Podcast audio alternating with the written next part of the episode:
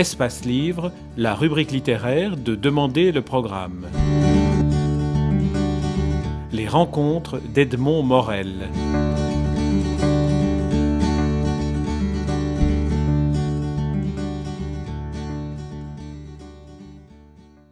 Alexandre Moix, vous publiez à la poursuite de Loïgoy Korkoy, qui le, plus épouvantable dans le livre, la seule chose qui est épouvantable, c'est le nom de ce monstre qui est au centre de, votre, du deuxième volume de la série que vous publiez chez Plomb Jeunesse. Alors, avant d'entrer dans, dans, dans l'histoire que l'on ne pourra pas dévoiler tout à fait, j'aimerais quand même revenir vers vous, parce que vous êtes quand même une figure singulière qui avait découvert le plaisir, le goût et la nécessité d'écrire en lisant Marcel Proust, et puis vous nous donnez Les Cryptides, qui est un roman à la Jules Verne, qui est à 10 lieues ou 100 lieues de Proust. Alors racontez-nous un peu, Marcel Proust, pour vous, ça a été comment? Ah, Ça a été une découverte, mais comme si j'avais découvert... Euh, euh, un temple aztèque qui avait jamais été découvert. C'est vraiment été un explosif. Euh, j'avais 17 ans, j'avais ces trois volumes, je me suis encore de l'édition chez Robert Laffont, en collection bouquins avec des belles couvertures.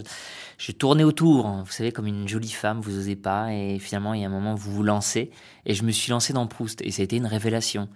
Euh, j'ai avalé ça d'un coup, et ça a été, ça comme un univers euh, parallèle qui existait en littérature. Et euh, ça a été extraordinaire. J'ai découvert euh, ce qui était possible de, de. Un homme était capable d'écrire ça. Je me suis dit, mais alors jamais. Et alors j'ai beaucoup lu et jamais je n'avais vu quelque chose d'aussi abouti, d'aussi génial. Et je n'ai jamais rien revu depuis d'aussi abouti, d'aussi génial. Donc Proust est vraiment un point central pour moi dans la littérature. Euh, et il y a de l'aventure en fait dans Proust. Il y a de l'aventure sentimentale, l'aventure psychologique. C'est euh, l'histoire d'un jeune homme qui rêve d'écrire et qui n'y arrive pas, qui, qui rêve d'aimer, qui n'y arrive pas. Et euh, donc voilà, c'est vraiment un roman d'adolescence, un roman d'adulte, un roman. Il y a tout. Il y a de l'aventure vraiment humaine.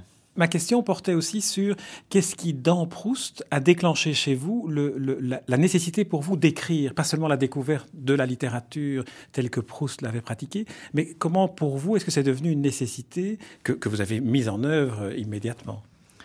Alors moi j'ai toujours voulu écrire hein, depuis que je suis vraiment tout petit.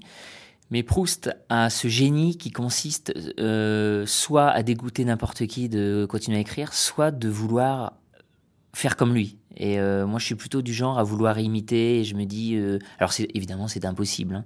mais euh, son génie est suffisamment grand pour qu'on se dise de son, c'est impossible, il est inimitable. Mais il a cette faculté géniale qui donne envie d'écrire. Hein. Je ne sais pas pourquoi. C'est, il y a quelque chose dans ses romans, dans son roman, dans son style qui, qui qui fait aimer les mots, qui fait aimer euh, la plume. On a envie de tenir un crayon, on a envie de prendre son ordinateur et de s'essayer à l'écriture. C'est vraiment prodigieux. En tout cas, quand on vous écoute maintenant et quand on vous lit comme je le fais pour, comme je l'ai fait pour le deuxième volume des Cryptides, on est aussi pris de cette envie, non plus seulement d'être, d'entrer en littérature, mais aussi de raconter des histoires. Je pense que pour vous, la fonction première du roman est la fiction, raconter une histoire. Ah oui, oui, tout à fait.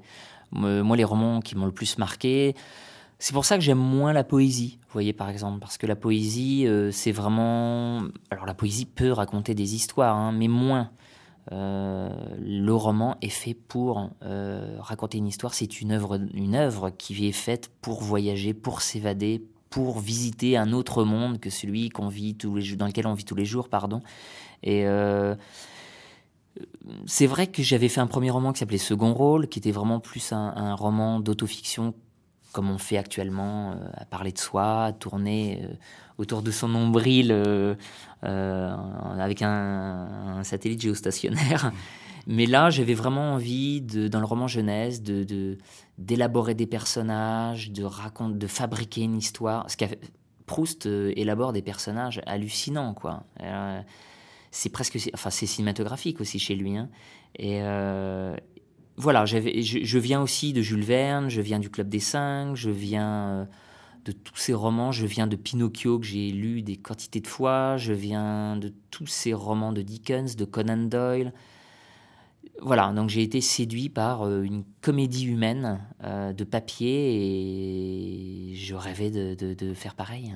Alors là, effectivement, vous avez commencé une, comédie humaine avec des, avec des personnages dans, dans lesquels, euh, si, si mon intuition est bonne, vous avez choisi certains des personnages pour pouvoir aussi parler de littérature. Je pense, bon, rappelons vos personnages, euh, Adèle, 17 ans, Boris et Béa, deux frères, sœurs, jumeaux, jumelles de 14 ans, euh, Nono, qui est un petit animal, un suricate, qui est un personnage d'une drôlerie euh, extravagante, et alors Tom, 10 ans, ses qualités, c'est un petit génie qui dévore tous les livres et qui parle de littérature et qui, transmet l'espèce de, de voracité qu'il a du livre. Et là, c'est un personnage que vous n'auriez pas inventé si vous n'avez pas vécu ce que vous nous racontez maintenant.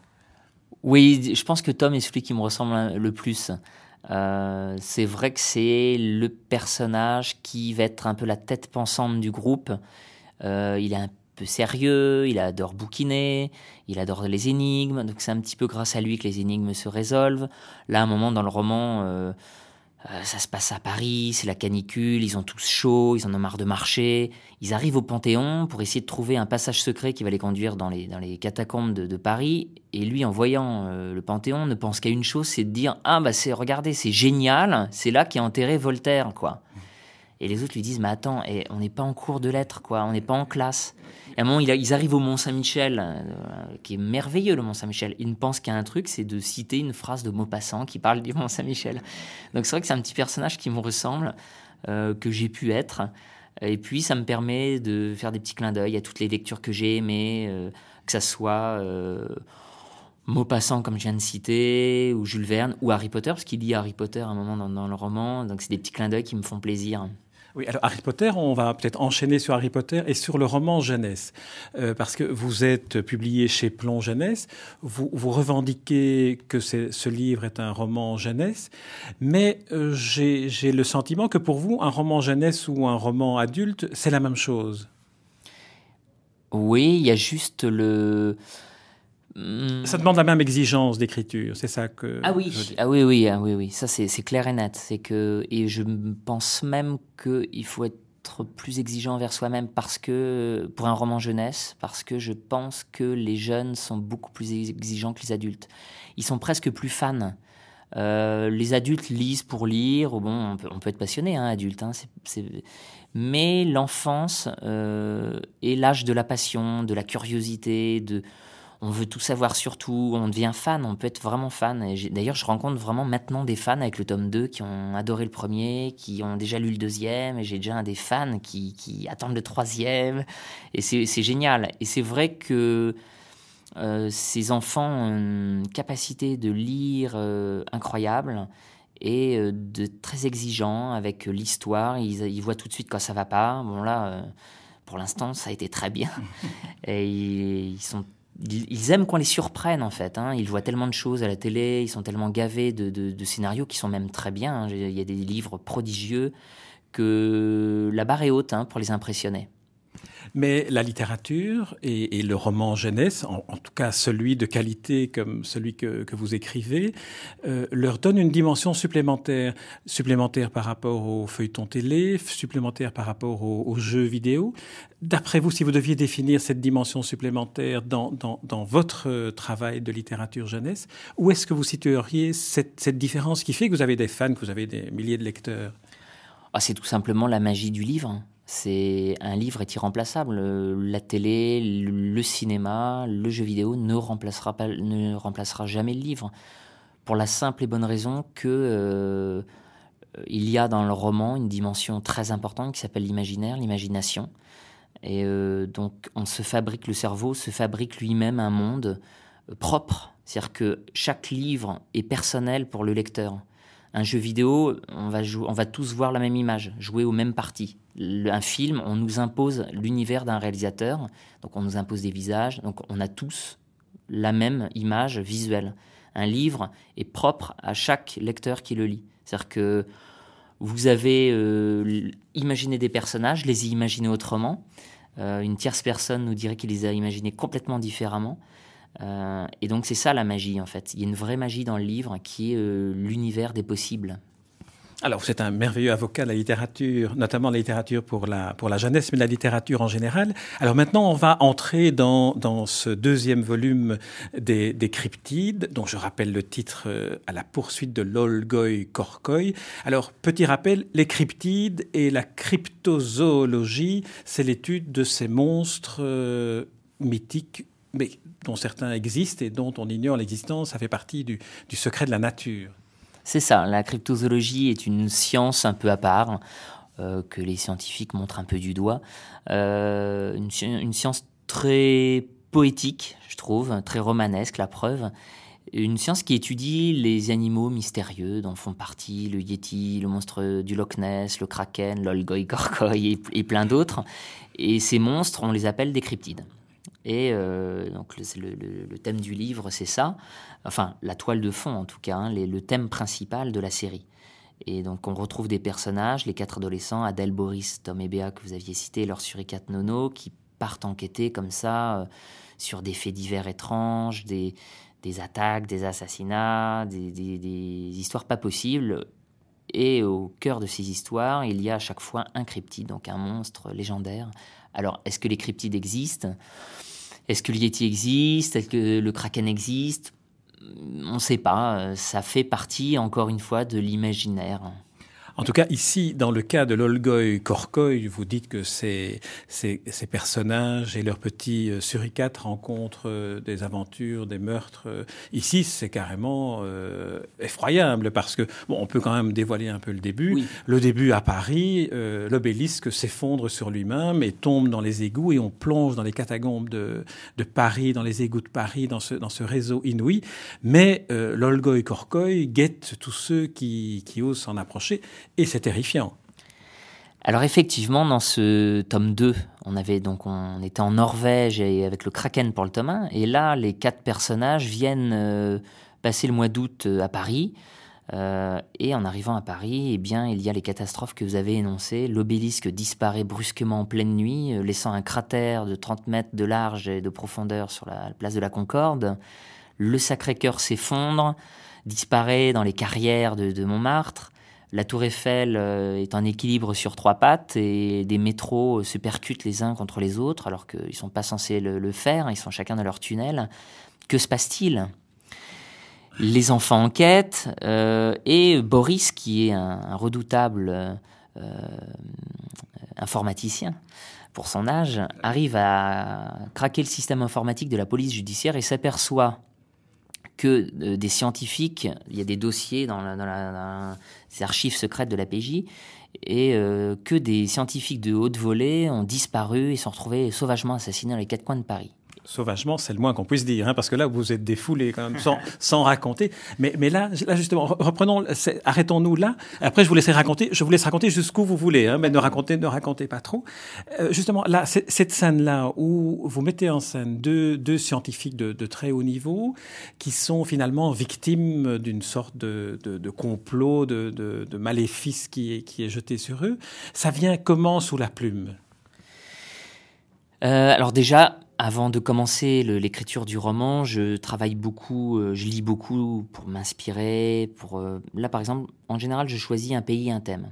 Le premier, c'était la Norvège, l'Irlande, l'Allemagne et la France. Donc bon, plusieurs pays, mais et puis je voulais donc c'était le, Kraken avec cette notion d'un vieux livre à retrouver. Donc et là, le deuxième, je voulais faire quelque chose dans Paris, donc une sorte de huis clos dans Paris. Euh, un Paris secret, mystérieux, et euh, avec pour thème une sorte, le thème des sociétés secrètes, des Rose-Croix, des alchimistes, voilà. Et euh, effectivement, les, donc les scientifiques assistent à une émission de télé face à un, fou furieux. Voilà. Alors comment ça vient sous la plume ben, Je me renseigne beaucoup, je, je, lis beaucoup, et puis après c'est vraiment l'imagination qui rentre en jeu. Et je sais pas, c'est vraiment quelque chose c'est assez inexplicable en fait. Hein. Ce sont vos personnages qui, qui vous portent ou c'est toute la documentation, l'environnement, euh, disons, de, compétences et de connaissances que vous, que vous réunissez sur les, sur les, thématiques des cryptides? Non, alors c'est vraiment de l'imagination. Après, en fait, les, les euh, le travail entre guillemets journalistique que je, que je fais en, étudiant des livres et euh, tout un tas d'archives, ça, ça m'aide pour vraiment l'authenticité de la, du roman. C'est-à-dire qu'il y a le côté roman pur où j'imagine absolument toute mon histoire, je crée mes personnages de toutes pièces, et le côté véridique, parce que j'aime aussi, je suis scientifique de formation, et puis moi c'est ce que j'aimais, par exemple chez Jules Verne, j'aimais pouvoir croire à ce qu'il disait, à ce qu'il écrivait, que c'était, exact, comment était faite une montgolfière ou un, ou un, sous-marin. Voilà, je, je voulais pas qu'on me prenne pour un idiot. Et euh, je voulais apprendre des choses. Et là, j'essaye que tout soit vrai. Ma documentation sert surtout à ça. Euh, comment sont euh, fagotés les égoutiers comme, qui intervient quand il y a une catastrophe comme l'obélisque qui disparaît? Eh bien, il y a le groupe d'intervention spécialisé là-dedans chez les pompiers de Paris qui s'appelle le GREP. comment travaillent les, les, gens qui vont dans les carrières?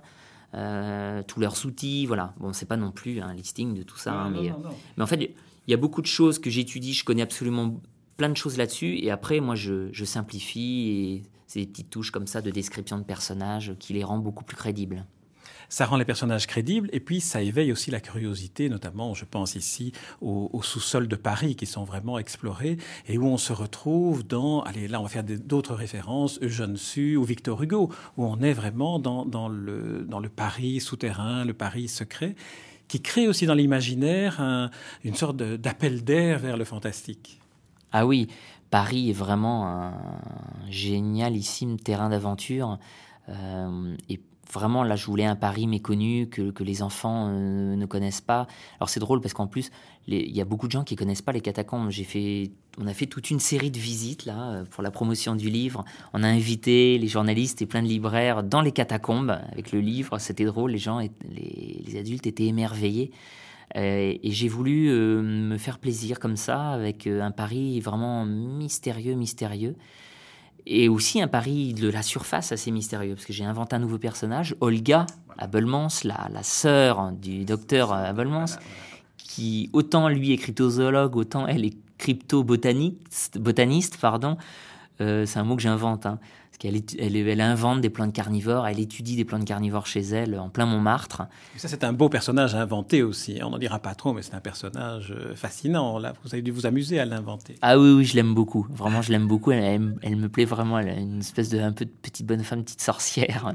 Et, euh, et elle fait du spiritisme. Alors, euh, pour nos auditeurs, le spiritisme, c'est de de, parler avec les morts. Donc elle fait tourner les tables pour. Euh, et à un moment, il y a l'esprit de Victor Hugo qui vient lui révéler des, choses. Alors les enfants sont morts de rire. D'ailleurs, elle, dit à Boris de sortir parce qu'il est mort de rire et il, perturbe la séance avec Nono, donc ils sont chassés. Enfin. Voilà, mais euh, donc du coup, il y, a, ce pari vraiment mystérieux. Je voulais rendre un pari euh, inhabituel et montrer qu'on peut voyager, l'esprit peut s'échapper, voyager dans un huis clos, dans une ville peut-être qu'à Bruxelles, il se passe énormément de choses. oui, oui, sans doute. Là, il faudra un jour quand même que vous placiez un des cryptides à, Bruxelles. On en avait parlé la dernière fois, la dernière fois qu'on s'était vu d'ailleurs. Alors, euh, les, personnages. Alors, si, si, on pouvait dire deux, ou trois mots sur les, les, caractéristiques des personnages, mais tels que au moment où vous les avez inventés, au moment où ils sont venus pour la première fois, c'est une sorte de, de ribambelle ou de club des cinq. Alors, Adèle, 17 ans, en plus, elle tombe amoureuse ici dans ce, dans ce, dans ce numéro-ci, euh, enfin dans ce numéro-ci, dans ce volume-ci elle devient, elle devient amoureuse, donc elle devient une jeune fille plus, plus adulte. Elle était déjà tombée amoureuse dans le premier. Et puis il y a eu après, chacun rentre chez soi. Lui, il est français, elle aussi est française, mais euh, ils habitent à New York, donc à New York, donc elle repart. Donc ils se perdent un peu de vue, ils s'écrivent deux trois mails, et puis il n'y a plus rien. Les choses de la vie. Hein. Et puis finalement, euh, grande surprise, bon, on va pas révéler tout, hein, mais euh, Arnaud revient, donc son petit amoureux, elle tombe par hasard dessus dans Paris. Et voilà, elle en pince à nouveau. Mais ça lui permet d'être euh, d'être celle qui devient vraiment la meneuse du, petit groupe. C'est celle qui devient l'espèce de, référence, de guide qui résonne, mais en même temps qui, prolonge l'aventure. Alors les deux les deux jumeaux là, Boris et Béa. Pourquoi des jumeaux dans le fond? Vous avez vous avez aimé avoir des jumeaux? C'est plus riche de façon du point de vue romanesque? Oui, j'aimais ça, j'aimais bien euh, le fait d'avoir un frère et une sœur jumelles comme ça, euh, je trouvais ça assez rigolo. Euh, du coup, ça les rend proches et puis ils n'arrêtent pas de se chamailler, mais on sent dans leur chamaillerie quelque chose d'assez mm, intime, enfin, comme un petit couple. C'est un petit couple dans le livre, un petit couple parmi les quatre. et, c'est vraiment. voilà, ils se déchirent entre. Enfin, c'est Oui, je ne sais pas pourquoi en fait. Hein. C'est un peu aussi euh, les, grands doubles de la littérature, c'est Don Quichotte et Sancho Panza, c'est euh, hein, c'est ouais, Tom et Jerry, ou c'est il faut qu'il y ait un couple pour que pour qu'ils se stimulent l'un l'autre. Oui, c'est un peu ça. Je voulais euh, donc la grande 17 ans, je voulais un petit peu la, la, la une un peu plus grande pour qu'elle puisse un peu être la meneuse comme vous disiez, puis être un peu plus une, un peu plus adulte que les autres. Euh, les deux euh, qui n'arrêtent pas de se chamailler, qui sont un peu le, binôme euh, des quatre, et le petit dernier, le petit génie, voilà. Ah, le petit dernier, ça, ça, c'est vous, hein, le petit génie, le petit dernier. Pas dans le côté. Je sais, je sais pas petit génie, mais curieux tout, oui. On dit tout ça avec avec un, très grand, très grand sourire.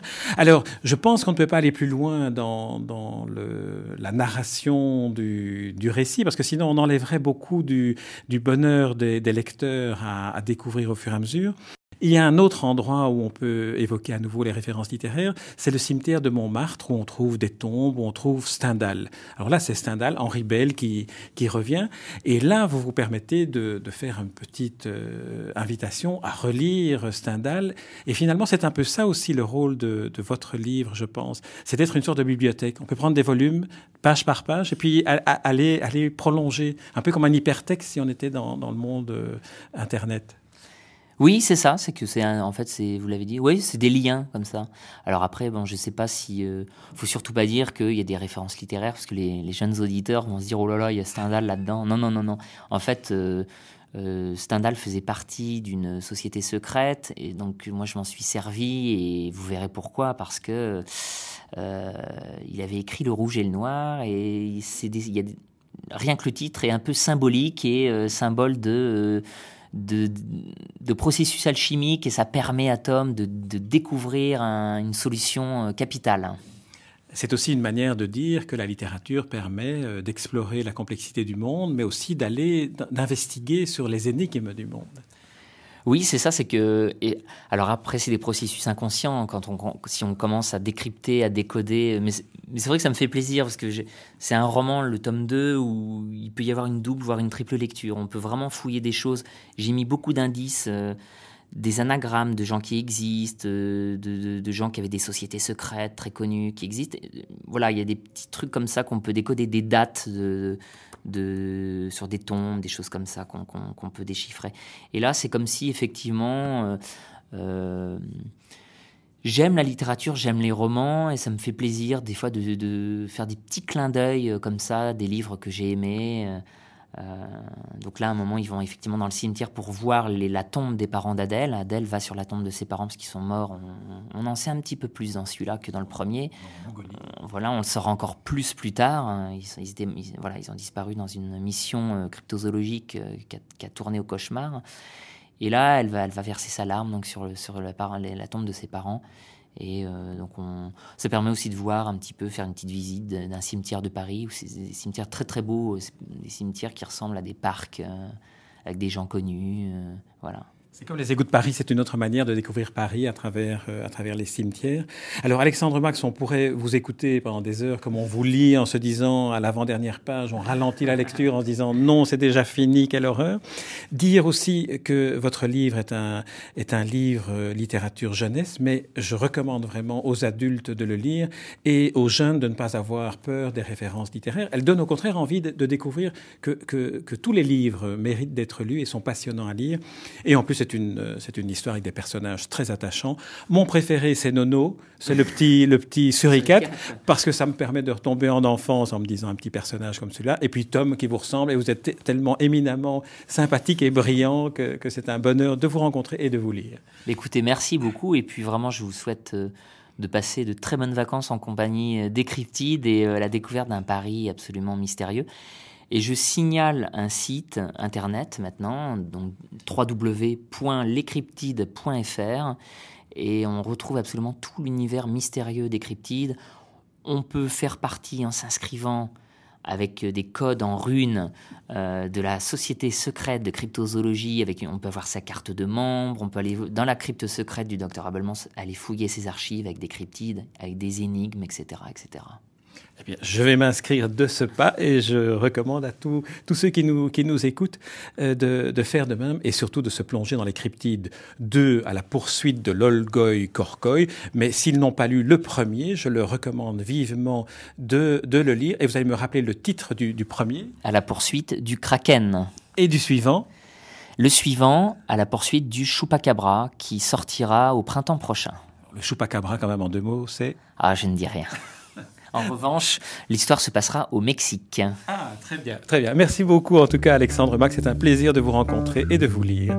À, au prochain, alors au prochain Cryptide alors.